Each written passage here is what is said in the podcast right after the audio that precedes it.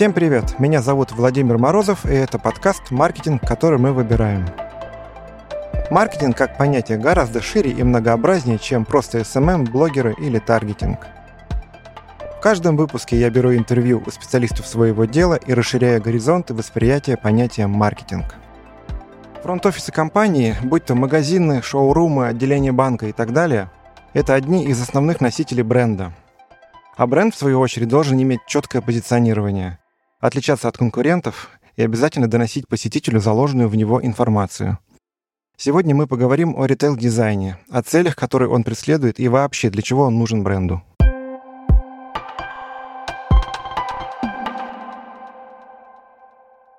У меня сегодня сразу два гостя. Это Анастасия Фришман и Игорь Драничев, компания Фришман. Привет. Привет. Добрый день. С Настей и Игорем мы познакомились на проекте в банке, в котором я сейчас работаю на проекте по созданию дизайна банковских отделений. Тогда Фришман вместе с компанией BBDO Branding победили в нашем тендере. Для меня это был первый такого рода опыт. Проект был очень интересным, и за это отдельное спасибо ребятам. Ребятам, не только Насте и Игорю, и, конечно, всей вашей команде, да, с которыми мы пересекались, с которыми мы пообщались. У ребят очень серьезная экспертиза в вопросе проектирования интерьеров и не только. Ребята, Расскажите пару слов о том, чем занимается ваша компания, как правильно, просто компания или лучше архитектурное бюро?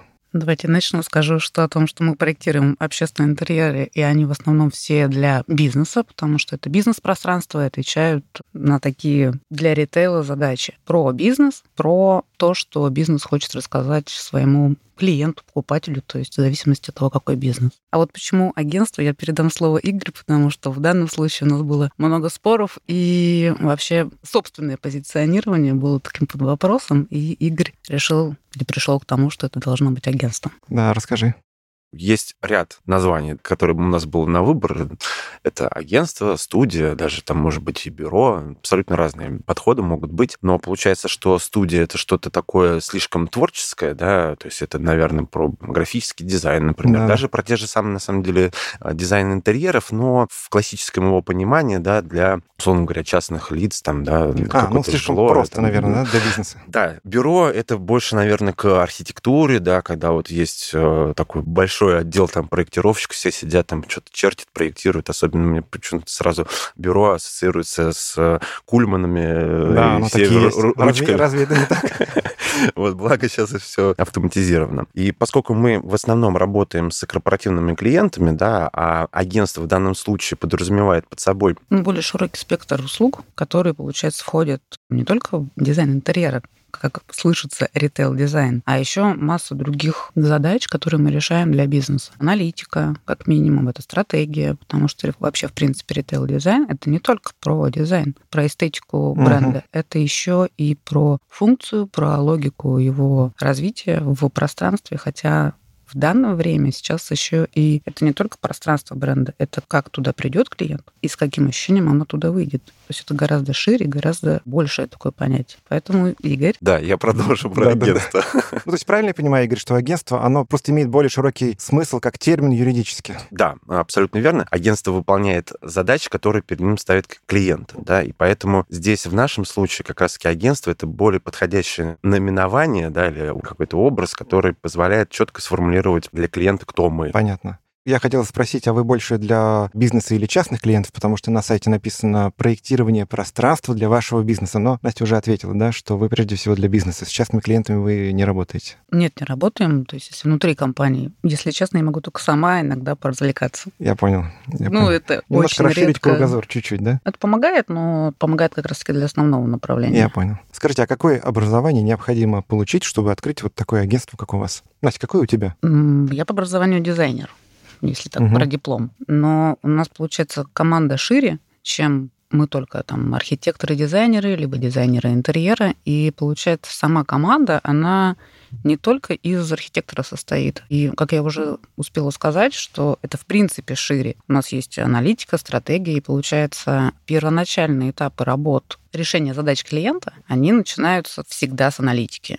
И здесь присутствие самого архитектора важно, но здесь можно быть социологом, психологом. То есть, в принципе, Маркетологом. Маркетологом, как Игорь, собственно. И чем мы интересны, у нас как раз разные. У нас не все архитекторы. А, Игорь, ты маркетолог. Я вообще, у меня по образованию изначально я музыкант, да, потом ушел Не, в беседа ломается, я чувствую.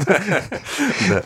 Вот. Но в нашей компании, да, я больше отвечаю, ну, и за ведение самих проектов, да, и за такую бизнес-часть, да, которая приходит от клиента, да, то есть все, что связано с маркетингом. Я больше всех, наверное, общаюсь с маркетологом именно со стороны клиента, и в ритейл-дизайне это, мне кажется, неотъемлемая такая часть э, наличия в команде команде именно человека, который связан именно с маркетингом, понимает, что такое бизнес именно клиента. Поэтому здесь у нас... Ну и, собственно, бренд, да? Под, да, под да, что да. все это и делается. Конечно, да. То есть, правильно я понимаю, ты new бизнес. Ты А, отвечаешь за привлечение клиентов в том числе. В том числе, да, в Мгм. том числе, но и очень люблю и вести проекты, потому что это все-таки жизнь, да, и когда ты погружаешься в процессы внутри компании, именно сталкиваешься с какими-то задачами конкретными, ты, естественно, потом, когда работаешь уже с новым бизнесом, да, ты это по-другому абсолютно воспринимаешь, поэтому Ну, это расширяет кругозор, это я по себе тоже знаю. Мне вот, честно говоря, самому немножко тесновато, потому что я работаю, в принципе, с одним брендом. Хотя когда-то работал и в агентствах, да, там было много брендов, там вот как-то вот... Работ у нас немало, но бренд один. И вот хочется, вот как ты рассказывала, да, вот живу в лесу, а посмотреть некуда, да?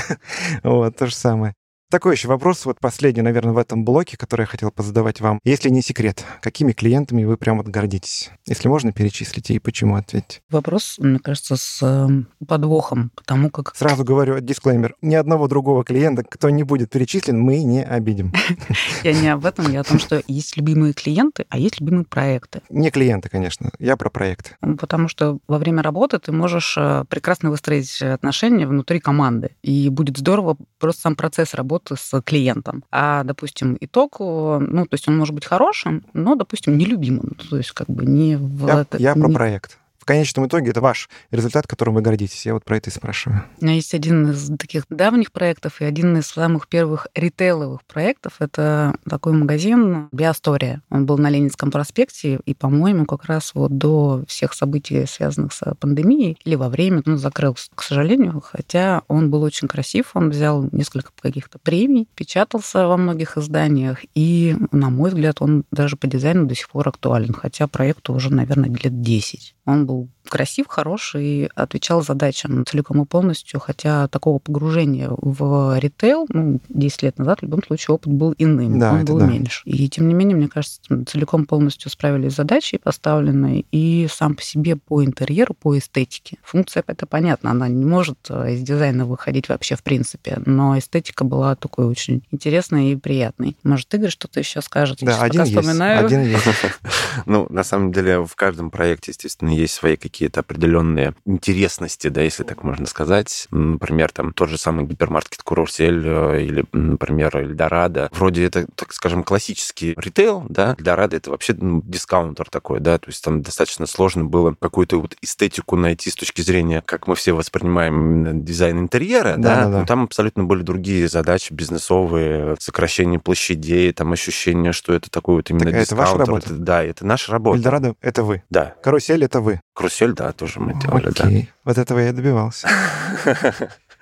Вот, даже, например, банковский сектор, да, тоже отдельно вообще, в принципе, мне кажется, даже уже и наука, потому что банковский сектор сейчас очень идет э, впереди многих, на самом деле, ритейлеров, да. Понятное дело, что продуктовый ритейл это у нас э, впереди планеты всей, да, по технологиям, по каким-то решениям, но банковский сектор сейчас, конечно, набирает оборот с точки зрения технологий, с точки зрения и решений в интерьеры, построения клиентского опыта, и сейчас там очень много интересных вещей реализуется, поэтому здесь, в принципе, тот же самый Росгострахбанк, да, или вот сейчас вот э, наш текущий клиент ВТБ, это все интересные проекты с каждым с какой-то определенной своими нюансами. Ну, круто. ВТБ, Карусель, Эльдорадо. Ну все, наверное, можно заканчивать сегодняшний выпуск.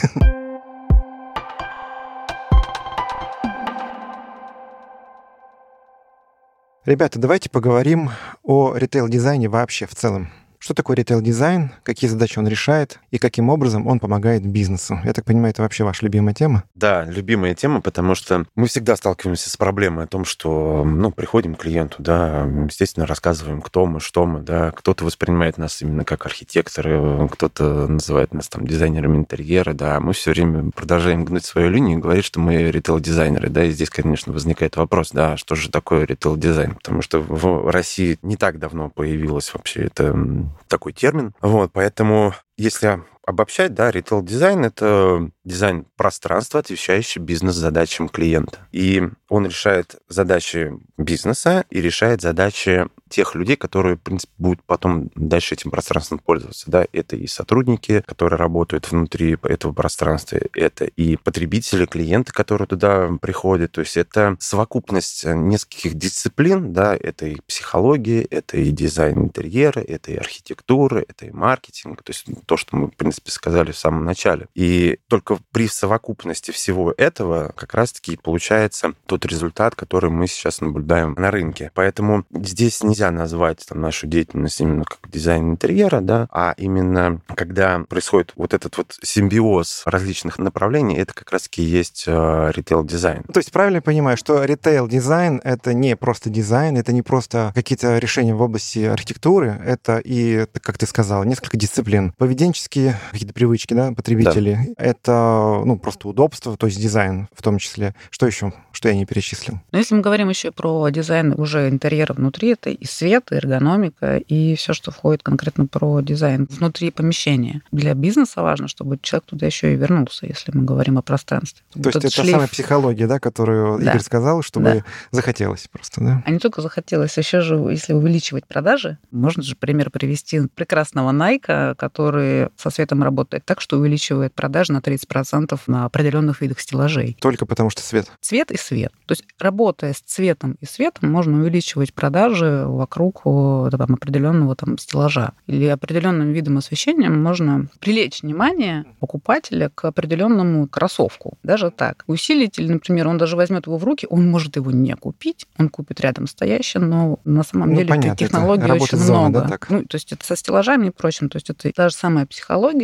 с помощью каких средств это решается, это уже наши маленькие секретики. Сайт вашей компании, агентства будет в описании к выпуску, так что приходите, коллегам заказывать рассказывайте. Если это получится, я буду очень благодарен, что так хорошо получилось. Следующий вопрос. Какие сферы бизнеса, мы уже отчасти это обсудили, а, являются наиболее продвинутыми в России? Ты уже упомянул ритейл-дизайн в сфере... Э, ну, вот азбука вкуса, это какая сфера? Ритейл, конечно. Ну, вот в сфере ну, классического ритейла, да, ребята-то впереди планеты всей. Они задавали, наверное, первые тренды в этом вопросе. Ну а кто еще? Какие еще сферы являются продвинутыми на рынке в России именно? Я бы на самом деле не назвал там Аудубу вкуса прям уж таким... Это просто то, что я вижу и замечаю, да. и мне нравится, как не подсвечу арбузики или там, не знаю, Они оливки. молодцы. Не, в да. этом плане, да, молодцы. Ну, наверное, один из самых ярких примеров, которым, наверное, можно вдохновляться бесконечно, это на самом деле Икея. Они передовые ребята в этом плане, с точки зрения ритейла и с точки зрения клиентского опыта, получения каких-то впечатлений от пространства, да, и, естественно, как бизнес. И э, мы всегда, когда посещаем Икею, мы все время начинаем с Настей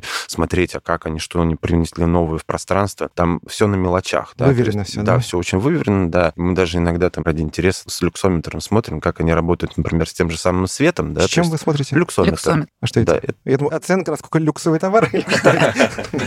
Он измеряет э, освещенность. То есть, получается, ну, в принципе, сейчас это можно делать с телефоном. Как мы это делали, могу рассказать. Да, да, То есть да, в да. проходах всегда количество освещен, ну, вообще освещенность ниже, а товар подсвечивается очень сильно, и тем самым глаз наблюдает э, яркий очень световой контраст. И в проходе человека не светит свет, то есть можно даже людей, они такие серыми пятнами, да, да, да, с, да. тенями получается. А товар ярко смотрится, тем более в Икее могут быть еще дополнительные сейловые коммуникации красного цвета, да, они все хорошо подсвечены, и получается около двух тысяч, по-моему, было, или сколько, около товара, а в проходе где-то 300. Ну, если говорить... А в чем измеряется?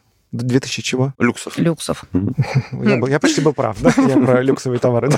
Получается, что настолько большой контраст, что, э, ну, то есть обычный человек это не замечает, но это то самое, те самые средства, чтобы обратить внимание на определенный вид товара, либо на какую-то скидку, либо вообще, в принципе, выделить какую-то зону. Маркетинговая, собственно, история, чтобы выделять определенный вид э, зон, чтобы увеличить продажи. Кстати, про те же самые арбузы в азбуке вкуса, да, то есть если мы говорим про продуктовый ритейл, да, с точки зрения света там очень много приемов, которые позволяют так или иначе, да, увеличить продажи, увеличить, в принципе, восприятие пространства, то есть добиться определенной эмоции от пространства, да, и это все, конечно, тоже добивается за счет э, цвета, за счет фактур, за счет цвета. Классический, наверное, пример это там с теми же самыми овощами, помидоры, да, если мы добавляем в спектр света более там красноватый какой-то оттенок, да, то есть помидор Они выглядит спелые. вкуснее, угу. да. Ну, да. Либо там мясо, например, да, то есть тоже там определенный спектр. Там для хлеба это тоже отдельное там золотистое свечение есть, которое позволяет вот добиться вот этого, чтобы корочка прямо она Хрустела прям... Хруст... прям, да. да. Есть смотришь, На она корочка да. уже прям хрустит, да, и хочется прям вот это, взять этот батон. Ну, с одной стороны, это, конечно, уловки, да, но если бы мы не работали там со светом, с тем же самым, да, то не то, что там продажи стали там меньше, либо еще, они, понятное дело, что станут меньше, но все равно, чтобы у клиента, у потребителя складывалось определенное правильное впечатление от э, товара, да, если мы его не подсвечиваем, не говорит о том, что товар плохой, да. Яркий пример с рыбой. Рыбу нельзя подсвечивать температурой света, которая теплая. Ее всегда очень холодной температурой подсвечивают. Ну, Ощущение, думаю, что она испортится, конечно, да? Ну, а. конечно. Человек видит отражение, она же еще и на льду, и ну, получается да, всегда над, над рыбным отделом очень холодное освещение, причем оно усиленно холодное, потому что лед отражает, у нас ощущение свежести, что вот ее только что принесли и прочее. Этих уловок много, то есть мы говорили уже про Nike, мы говорили, ну, собственно, работа со светом, о которой мы сейчас говорим, это была работа с каруселью, и вот эти все фильтры, они там применялись. Это классика уже во всем ритейле. Будь то мы в России, будь то мы во Франции, мы во Франции то же самое проверяли. Подходишь к мясу, там красный фильтр, подходишь к рыбе, там синий фильтр, фильтр, подходишь к хлебобулочным изделиям, там желтый фильтр. Ну или, например, взять тот же самый Эльдорадо, то есть для того, чтобы достичь именно эффекта, что это дискаунтер, да, наоборот, э, там все заливается одним равномерным освещением, да, без выделения каких-то контрастных пятен, то это как раз создает у потребителя ощущение, что здесь недорого. То есть есть даже специальная, там, допустим, у нас схемка, которую мы периодически показываем клиентам о том, что вот такое вот соотношение уровня там освещенности это дискаунтер, выбор, да, чем у нас больше контрастности, тем это более похоже уже на бутиковую историю. То есть если мы возьмем ту, ту же самую, на самом деле, азбуку вкуса, да, то есть там очень много акцентного освещения, которое как раз создает вот это вот ощущение бутиковости, да, то есть если мы приходим в какие-то магазины люксовых брендов, да, и там как раз-таки вот э, работа со светом очень важный элемент. Там, да, там я сам замечаю более точечное освещение идет, да, и такое более приглушенное вообще э, освещение. Мы приводили во время беседы разные примеры, там и Ikea, и Nike, э, и Карусель, и Азбука вкуса. А все-таки какой рынок наиболее продвинутый в этом вопросе? Россия или все-таки, как обычно, Запад? У Запада есть привилегия в этом смысле временная. То есть у них вообще, в принципе, само понятие ритейл-дизайн, оно больше, и, соответственно, наработанного опыта по, по этому же поводу его просто больше. Какие есть минусы, и мы с ними сталкивались, когда, например, заходит эм, западный игрок по ритейлу в Россию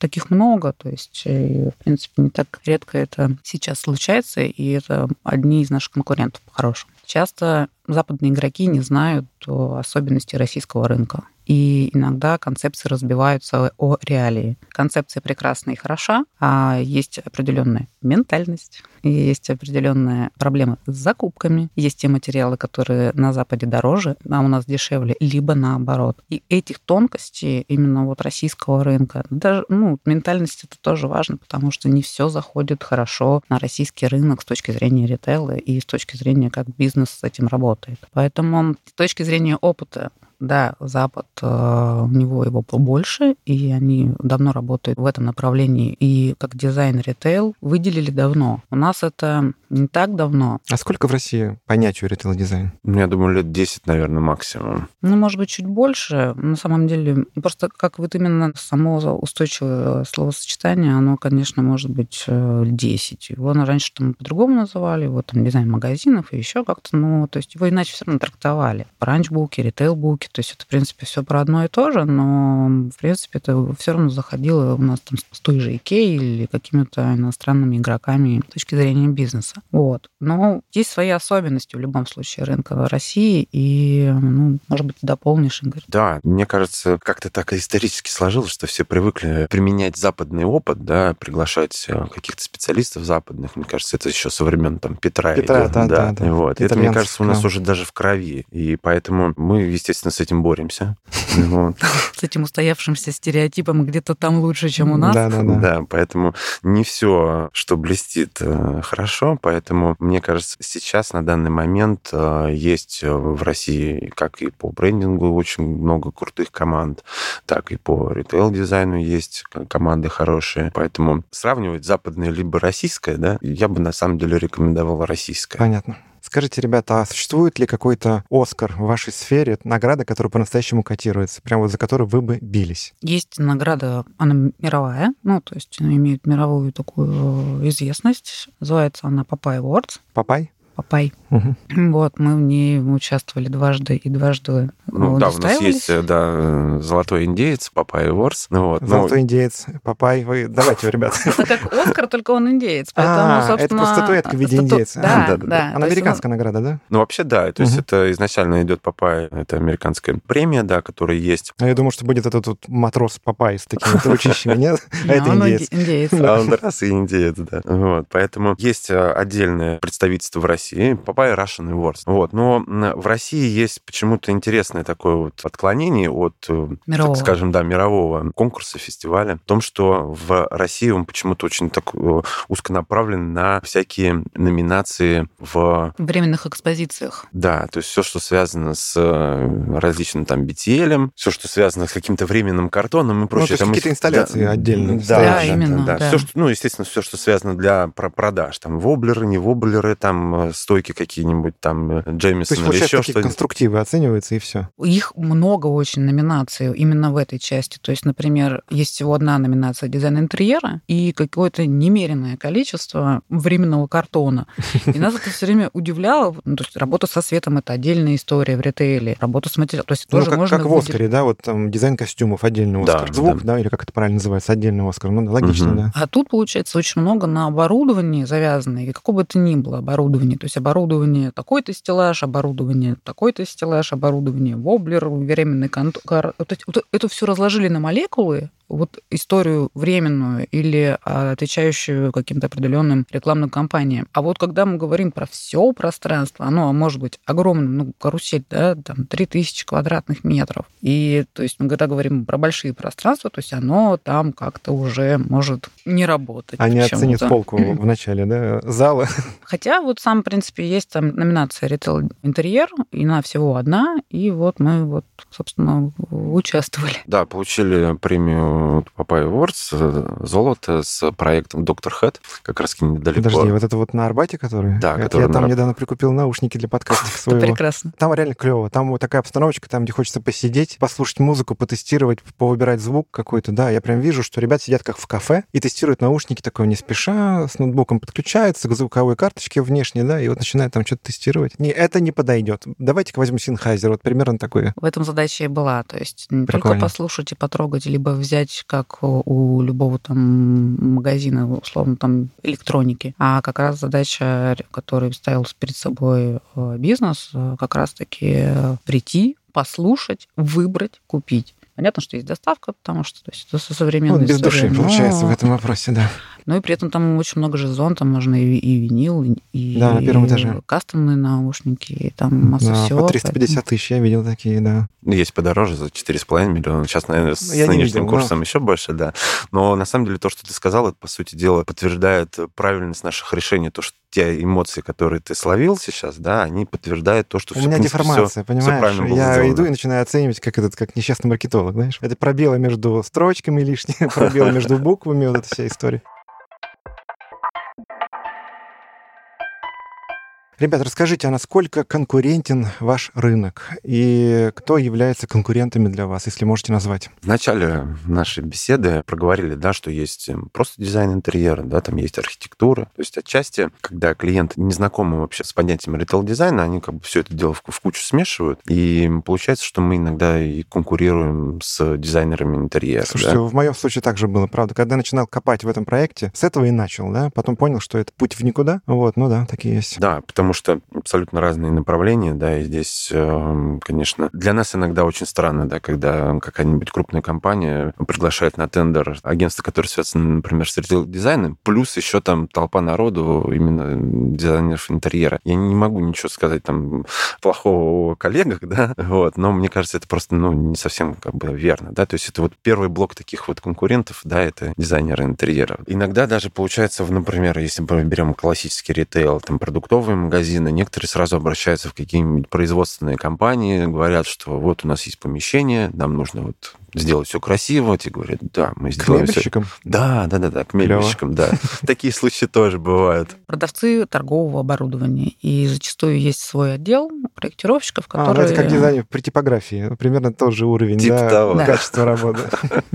Я понял. Да, вот. И, естественно, уже профильные да, компании. По-хорошему сейчас на российском рынке, наверное, компаний пяток, наверное, наберется. Да? В принципе, они, наверное, у всех там более-менее на слуху. Ну, допустим, там студия Артемий Лебедев, да, тоже у них есть направление ритейл-дизайна. Но в основном, естественно, в тех тендерах, в которых мы участвуем, да, это в основном западные игроки, 4-5 агентств, которые работают на российском рынке. По-хорошему, мы всех очень хорошо знаем, видим, кто что делает, поэтому достаточно узкий круг э, компаний, которые... Узкоспециализированы. То есть, получается, на рынке мнимых конкурентов очень много, да, да. В, которые вот в головах у заказчиков сидят. Но профессиональных конкурентов клиентов, которые вот прям в вашей сфере, их не так уж и много, и этот круг очень узкий, вы всех знаете, все знают вас. Именно так.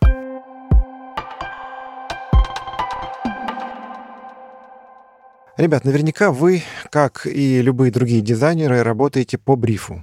Скажите, какие есть обязательные поля? Что необходимо вам для того, чтобы принять работу в работу? Буквально перечислить. Мне кажется, надо начинать всегда с целевой аудитории, ну, если мы говорим про начало брифа, и потому что это для нас э, некий фундамент для того, чтобы с чем работать, с кем работать, на кого обращать внимание, и от этого всегда выходит такая основная э, нить концепции, потому что если мы не знаем, для кого мы это делаем, то мы и не сможем придумать никакую концепцию, и она не будет работать вообще в принципе ни в пространстве, ни как идеология. То есть э, начало это всегда целевая аудитория и понимание бренда, для кого он что хочет сказать, донести. А, ну, то есть целевая аудитория, потом позиционирование бренда, да? О чем он? Для кого и кто сам бренд. Это первые строки всегда у нас, э, если мы помогаем делать э, бриф клиенту, как опросник для клиента, то есть это целевая аудитория и позиционирование бренда. Мы никогда не можем начать работу, если нет стратегии у бренда. Это тоже важная часть. Мы можем начать работать, когда нет о выстроенной сервисной модели, когда с клиентским путем совместно в работе с клиентом можно этому прийти, то есть его можно развить как внутри пространства, так как откуда начинается и где он должен закончиться. Но в целом, получается, это те самые важные вводные, откуда мы даже черпаем вдохновение, изучаем вопросы и начинаем аналитику, потому что это те рамки, с которые задаются для начала проектирования. Дополнишь? Да, ну и дальше уже более такие, наверное, точечные вопросы в брифе. Ну, допустим, там, если есть какое-то пилотное пространство, да, где опробовать те решения, которые совместно с клиентом придумаем, то есть максимально его какие-либо характеристики, да. Вот. Еще важный момент, конечно, это про вообще, в принципе, что продает или какую услугу оказывает э, бренд э, в этом пространстве. То есть это очень важно. И здесь, конечно, уже, наверное, каких-то рамок э, с точки зрения потока информации от клиента и вообще, в принципе, не существует. То есть чем больше... Да, чем, чем на самом деле лучше. больше угу. информации, тем, естественно, для нас это очень полезно. Например, если мы там берем банковский сектор, то мы периодически погружаемся уже в такие детали бизнеса. Сколько каких операций проводится в день там по такому какому-то направлению. Да, ну, потому что это клиентопоток, да. прямая да, зависимость. Во-первых, да? это клиентопоток, во-вторых, угу. это это какое-то взаимодействие с какими-то там устройствами, например, да. С одним клиентом у нас была совместная работа с консультантами из McKinsey, то есть это достаточно была такая большая работа. Чем нам больше информации дает клиент, да, либо его там консультанты, тем для нас э, будет потом проще, эффективнее сделать свою работу. Дополню, что у нас еще в рамках одного из проектов мы наблюдали за работой, ну, если в банковском секторе, то мы за операционистом наблюдали, как идет взаимодействие. У нас был даже опрос работников банка, как э, комфортно, некомфортно, какие они получают от клиентов комментарии, может быть, там хорошие либо плохие, что нравится, что не нравится. Там целый был большой опросник, я не буду его сейчас перечислять. И также вот мы сегодня уже говорили про доктор Хэт, мы также один рабочий день просто ходили по магазину и обращали внимание, как идет взаимодействие, как идет работа у продавцов с э, покупателями. Получается, мы можем это как самостоятельно, но это в любом случае те самые вводные, те самые входящие данные, которые мы анализируем, и потом можем уже переложить на клиентский путь, на само пространство, как с ним работать, каким оно должно быть, что должно нести, и, собственно, то, что идет в бренд-коммуникации, мы уже транслируем в само пространство. То есть правильно понимаю, что такие вводные, например, как локация, а это вторично уже?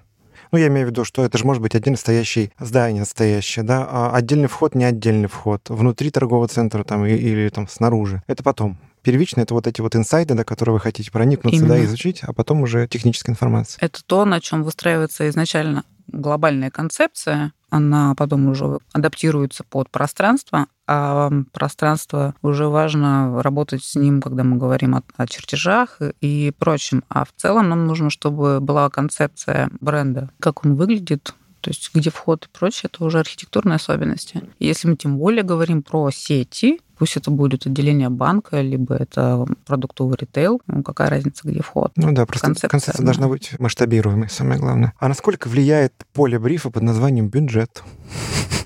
Ограничения, так скажем. Это очень хороший пункт на самом деле, потому что он даже нам задает те рамки, чтобы не придумывать не выше, чем, да? ну, ну, они нам, ну, то есть мы можем придумать э, для бренда, вот мы здесь классную мозаику положим, вязацию или там из Италии сейчас привезем. Но оно же не так работает. То есть все пытаются экономить, и это нормально. Капекс никто не отменял, опексы никто не отменял. Все это должно работать. Поэтому а на рынке, тем более для сети, это нужно купить сегодня, вчера, а может даже еще и позавчера. Да, Поэтому, да, то есть э, и бюджет, э, скорость работы, это все важно, и оно тоже должно закладываться изначально в брифе, потому что это для нас понимание, куда мы движемся, откуда мы движемся, и как потом бренд будет уже без нас, получив э, наш итоговый документ, работать уже самостоятельно, насколько он им поможет. А скажите, а референсы, они полезны или наоборот, они, может быть, отвлекают? Не отвлекают, это хорошая история. То есть мы можем их дополнять, задавая тем самым вопрос, что нравится, например, там, в вашем референсе, либо мы вам еще подобрали вот в этом референсе нравится, может быть, только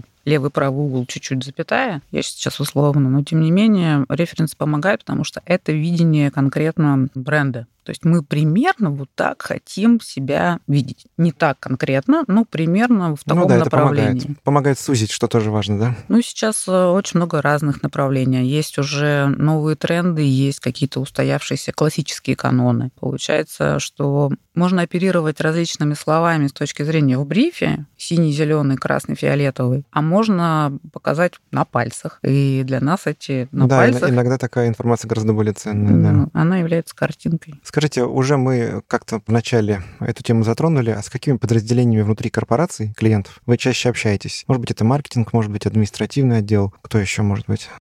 Да, то есть, э, естественно, входящим окном является отдел маркетинга, там, департамент. Чаще всего, да? Чаще всего, естественно, угу. да. А второй, наверное, по количеству взаимодействия это административный департамент, да. В зависимости от особенностей бизнеса, да, есть еще департамент, который связан с администрированием сети, да, то есть это как бы и не хозяйственники, да, и не маркетологи, они больше отвечают за бизнес, вот. Ну и опять-таки, да, отделы, там, департамент, который именно отвечает непосредственно за бизнес. То есть это такие вот четыре направления, с которыми мы очень плотно взаимодействуем. Давайте поговорим по поводу того, как вы презентуете свои работы. Мне лично запомнился вот на нашем тендере, на нашем проекте один прием такой вот, удар ниже пояса был. Вы приехали с VR-очками, виртуальной реальности, я имею в виду, и показали наш интерьер в объеме. Не только мне, я был уверен, что ваша концепция, она крутая, все здорово, но и показали руководству. Понятен эффект был, я думаю, с самого начала. Вы так для всех делаете или все-таки есть какие-то там нюансы, какие-то принципы, которые для всех, есть какие-то исключения, которые не для всех? Не всем заходит VR, как оказывается на самом деле. То есть мы это можем, мы это умеем, и у нас это хорошо получается. Но дело в том, что в зависимости от э, клиента не всегда подходят такие новые технологии. Интересно, почему? Планшеты никто не отменял. Мы также печатать можем, печатаем. А, да, их, я помню, вот эти э, буки, да, они же громадные. Они большие, то есть это большой, там, не знаю, 50 на 70 планшет на нем, либо одна, либо там три, либо пять распечаток цветных. Это не экологично, да, сейчас так называется, по-моему. Именно, то есть и иногда это таким образом тоже сразу прописывается, как должна выглядеть презентация, то есть ну, по-хорошему в договоре даже фиксируется. Либо это в процессе, мы определяем совместно, как э, лучше воспринимает руководство. Как легче есть... защитить в том числе, да? Именно, поэтому тут подход, он индивидуален. По-хорошему так. То есть он может быть как VR, он может быть даже видео какая-то презентация, это может быть стандартный PDF, потому что руководитель смотрит только с телефона презентацию, это ему прикольно. так быстрее. С телефона посмотреть интерьер. Ну, если очень Тоже много подход. визуализаций, его, принципе, принципе, нормально там можно посмотреть. Есть люди, которые хорошо ориентируются, ну, могут себе представить, есть люди, которые хуже себе могут представить, соответственно, им там, не знаю, нужно, кроме того, что распечатки, еще и материал борт. О, какая-то что такое? Это когда, например, ткани, ткани керамогранит, а, ага. металл, Что-то я запомнил все-таки. Все-все-все, оно собирается на одном борде, и один стоит борт, это планшет с распечатанными визуализацией, то есть это бумага. И рядом стоит э, такого же размера борт, мы его называем материал, Board, на котором отображены все материалы, которые на визуализации. То есть это керамогранит, это ткань, которая отделывается, например, там, буфики, диваны, стулья, все что угодно. Это отделка стен, будь то это обои, штукатурки, либо просто покраска стен, цвет показан, пластик, который отделывается мебель, либо натуральный материал, там дерево еще проще. То есть это полностью собранная такая информация. Вот картинка, вот из чего это будет сделано. И только так утверждается. Поэтому тут зависит от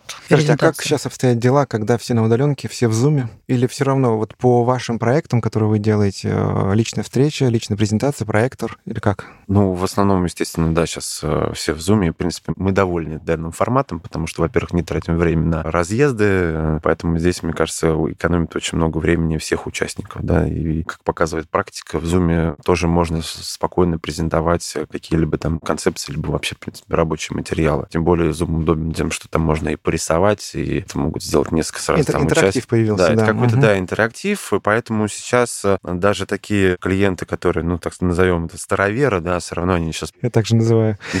Перебываются. Перебываются, да, и переходят уже в Zoom, и даже предлагаешь, а давай в Zoom встретимся, а давай, да, то есть ну, все прекрасно уже сейчас понимают, что это просто трата времени. Это уже новая реальность, уже, да, надо принимать. Момент есть э, тонкий, и, то есть, где нам нужна реальность, это как раз про те самые материалы, которые я только что упомянула. Мы ну, не можем подбирать их пощупать. визуально через монитор. Мы не можем подобрать ткань, чтобы она вместе с собой работала и чтобы она рядом. То есть вот этот момент есть, но можно там их заказывать, мы можем сами куда-то приезжать. В конце концов, у нас есть прекрасный офис. Ну, я помню, я к вам-то и приезжал в гости, и мы вместе сидели на полу, вы раскладывали все эти материалы, мы тыкали, тыкали пальцем, я помню. Это такое интересное взаимодействие дополнительное, да, да. потому что Классный опыт. это здорово. Этот момент в любом случае онлайн не сделаешь, только угу. офлайн. Угу. Поэтому есть истории такие. Ну, а что касается, например, какой-то аналитической работы, да, стратегической, которая на первом этапе происходит, ну, естественно, это можно презентовать онлайн, то есть это достаточно такие сухие презентации, да, без особых там красивых картинок, да, но поэтому здесь, конечно, это в каком-то цифровом виде, либо там максимум это распечатано. Да, опять-таки, все зависит от подхода внутри команды клиента, как он готов воспринимать. То есть иногда, например, мы, если тендер, либо первые какие-то заходы по концепции, кто-то исключительно воспринимает именно 3D-визуализацию, да, нужно подавать. Кому-то достаточно каких-то скетчей буквально от руки, и это отлично считывает команда клиента и говорит, да, окей, мы идем по этому пути. Поэтому здесь здесь все очень индивидуально. Мы уже затронули эту тему. Скажите, а что для вас является готовым продуктом? Ну, Material Book, это я услышал. Наверное, Retail Book,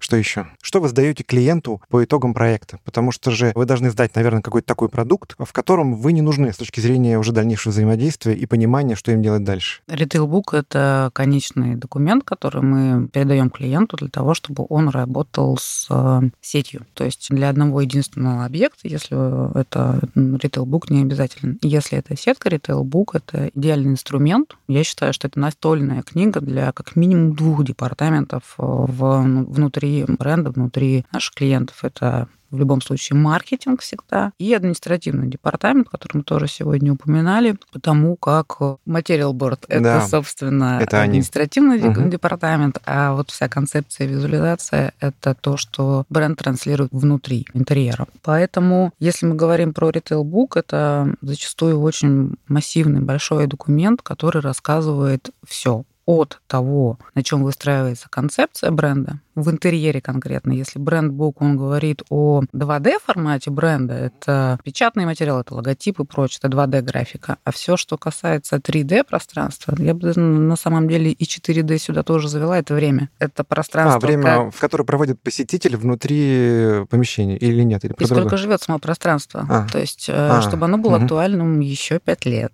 чтобы а оно вы можете через... так сделать?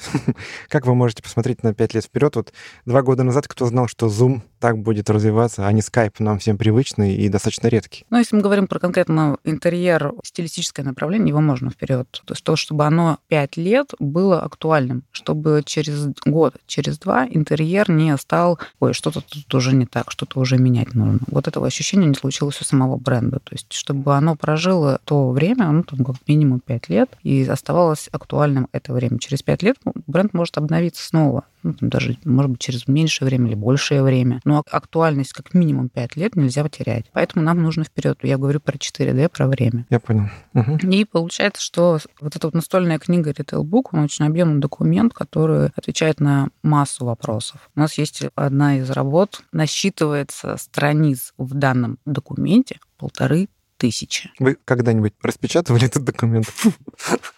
По-моему, да. Но это дело, слава богу, клиент. А. Это прям, получается, большая страниц, серьезно. А, потому что это огромный документ. Мы его сдали в этом году. Не знаю, мне кажется, мы сами не ожидали. Мы даже сравнивали количество страниц «Войной и мир». Ну как? Не хватило труста. А, ну наверняка «Властелин колец» превысили. Ну, да. Вот. Ну, естественно, в ритейлбуке очень много, он делится на определенные главы, да, и как Настя уже сказала, это, понятное дело, описание вообще концепции. И там в зависимости уже от направления самого бизнеса бывает, естественно, вариации. Там первая часть это про принципы, например, зонирования, да, как э, выстраивается как и клиентский путь, так и, соответственно, на основе клиентского пути... Все зоны. Все зоны, да. Вот. Дальше как формируются эти зоны, из чего они формируются. Там это может быть там мебель, оборудование, либо еще что-то. Ну, отделка освещения, то есть... Да, дальше уже идет глава, посвященная, там, например, отделочным материалам, да, где все там прописывают все спецификации, что на что можно менять, в каких принципах. Альтернативные решения в том числе, если вдруг какие-то проблемы Конечно. с поставкой. Да, две, два-три варианта обязательно. Угу. Да. Следующая, естественно, глава это про применение бренда, да, непосредственно там, как, например, логотип живет в ну, пространстве. То есть брендирование да, пространства. Конечно, да, да, там и навигация в пространстве, да, то есть это тоже отдельная глава. Вот до ручек, какого они цвета и какие папки должны быть э, на столе. Угу. Да, ну, естественно, тоже существует глава, которая связана уже более с техническими вопросами, да. Если мы говорим про сеть, то зачастую, естественно, возникают вопросы прибить, условно говоря, или приклеить. вот. И глава, которая называется у нас «Технические стандарты», который отвечает как раз на вопросы прибить или приклеить в определенном случае, и как приклеить или как прибить. Несколько вариантов, да. Еще важно, ну, глава, на самом деле, зачастую она во всем ритейле живет, где-то просто больше, где-то меньше проявляется, это навигация. Да, это про бренд, бренд в пространстве, но зачастую это отдельная глава. И как работать с навигацией от маленького помещения до большого помещения, в зависимости, опять же, от клиентского пути, это тоже всегда рассказывается. Ну, вот Икея, я думаю, в этом плане тоже такой показательный пример, да? Да, да. Икея, да. Их CJM, угу. там, где можно, вот, ну, правда, заблудиться. У Икеи вообще на все есть свой гайд. Вот. Э, просто у нас там коллеги как раз в прошлом работали в Икее, и вот с удовольствием делились вообще впечатлениями, и как раз-таки рассказывали о том, что, условно говоря, конечно, может быть, сейчас утрирую, да, но есть гайд, как нужно убирать помещение, да, это вот отдельный гайд, там, как нужно, там, понятное дело, выставлять мерчендайзинг, это там, думаю, что несколько томов у них есть,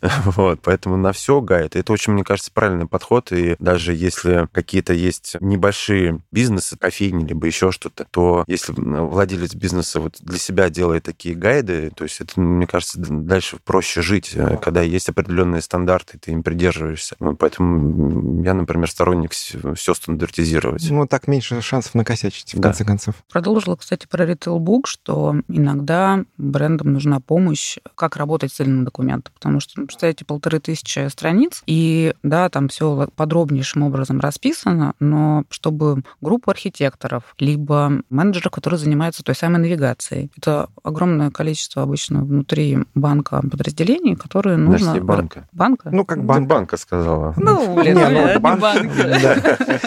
Не, ну мы говорили про банк, все хорошо, но любая организация, я думаю, не важно, да? Хорошо, да, это чтобы обучить э, разные отделы внутри департаментов клиента. Ну, что-то меня сбило, мне так все лилось. Сорян. Банк, не банк, какая разница. В общем, чтобы дальше можно было хорошо работать с ритейл-буком, у нас появилась такая практика обучать команду клиента. И неважно, какие департаменты придут. То есть если клиент понимает, что ему нужно привлечь к данному обучению архитекторов, если они есть внутри То есть, получается, команды. мануал по пользованию мануалом? Не мануал, семинар. Это семинар скорее. То есть мы даем, например, лекцию и, например, закрепляем уже совместно там с командой банка какой-то результат в виде семинара. У нас был такой опыт как а, раз... то есть проводится лекция, вы ее снимаете, и получается такой для будущих команд вебинар, да? Ну, по факту. По факту, да. Угу. У нас был опыт, когда как раз пандемия пандемия, и у команды клиента по всей России и Zoom это тот был прекрасный момент, когда можно было всю географию обхватить. За один присест, получается, да? За один раз, да, за одну угу. лекцию. И единственное, это очень странный момент, то есть э, ты понимаешь, что в Zoom сейчас около 100 человек. Ну, то есть это практически большая достаточно аудитория. Я стою перед экраном и говорю экрану. Ну, то есть я никого не я, вижу. Я тебя понимаю. Вот этот момент. Контакт Поэтому... глазами крайне важен при презентации. Поэтому да. вот как раз, когда мы помогали вашему бренду uh-huh. в обучении, это был очень такой интересный опыт, и для меня конкретно был очень живым. Вот эта вот энергия постоянно летающая вокруг да около во время работы с ребятами-архитекторами, это было здорово. Но когда вот это обучение 100 человек, ты смотришь э, в собственный экран и с ним же разговариваешь, и не понимаешь, слышит тебя или нет. То есть э, у всех микрофоны выключены. И, и что такой... самое главное, они делают в этот момент. У них же наверняка еще и камеры выключены. Конечно. Да, частенько да, бывает. Да. Да. Камеры выключены, все выключено, ты стоишь, смотришь свой же микрофон, то на экран, ты что-то рассказываешь. И только потом уже какой-то у нас появилась после, вот у нас там час или полтора шла лекция, и после вот этого момента мы поняли, что, в принципе, там вопросы пошли, живые, такой какой-то коннект. Был интересный момент. Но вот как ну, раз опыт. как живое, оно было, мне кажется, даже не просто интереснее, а результативнее, возможно. Угу. Ребят, и в качестве завершения один вопрос. Какой совет вы можете дать вашим будущим потенциальным клиентам? Давайте не совет такой большой, да, вот три предложения. Можно три совета. Ну, первое — это бриф. Не быть застранцами, да? Платить вовремя. Это второй. Третий. Ну, я считаю, что это бриф. Если с ним проблема, мы всегда зададим нужные вопросы и поможем его, возможно, дособрать, если он не полный. Потому что это точка отсчета, и какой бриф, такой креатив. Давайте да, уж да, да, так и есть. То есть это первая важная история, которая помогает э, найти общие точки соприкосновения для будущего общего проекта. Потом я бы порекомендовала все-таки какую-то... Периодически сталкиваемся с недоверием. Хочется доверия. Ну, это так со временем, я думаю. Немножко перефразирую. Какой совет вы можете дать отрасли всей? Потому что, я так понимаю, вот это доверие — это проблема отрасли вообще. То есть неразвитости до конца — это когда есть непонимание, из чего состоит ваш труд. Потому что когда ты видишь вот этот вот труд, конечный продукт, полторы тысячи страниц, ну, ребята потрудились, ну, то есть вот, да, чувствуется. Еще Но это когда ты и увидишь. А когда до этого не дошло, когда нужно заказать, ну, пойду я лучше там к тете Оле и закажу у нее, она у нас интерьерный дизайнер, да, она же это умеет. Ну, вот как ты сам сказал в самом начале, да? Ну, во-первых, наверное, и клиенты бывают разные, да, все-таки есть там малый бизнес, который там какие-то делают стартапы для себя, да. То есть советы, наверное, не ко всем подойдут. Если мы говорим про крупных клиентов, да, то, наверное, здесь э, и в первую очередь, помимо брифа, это сами менеджеры, которые ведут проект. Это очень важно. И насколько понимает сам менеджер проекта, перед ну, понятно. профессионализм каким, менеджера да, и, наверное, вовлеченность его. Да, и вовлеченность, понимание, угу. насмотренность, опыт — это очень важно. И зачастую, конечно, успех проекта зависит именно от того, от насколько... команды, да? Да, угу. насколько, насколько у команды есть, во-первых, и свой опыт и в ритейл-дизайне, да, в его ведении, и как будет в дальнейшем складываться коммуникация, чтобы все общение происходило на одном языке. Угу. Вот. Зачастую, конечно, так не происходит. Понятно. Ну, кстати, там пусть записывается, я думаю, что это, скорее всего, вырежется, но тем не менее, Любе спасибо. Да? да, огромное, огромное спасибо, потому что мы часто сейчас так периодически внутри команды вспоминаем, и нам было очень комфортно. Я ради одного слушателя не вырежу эту фразу.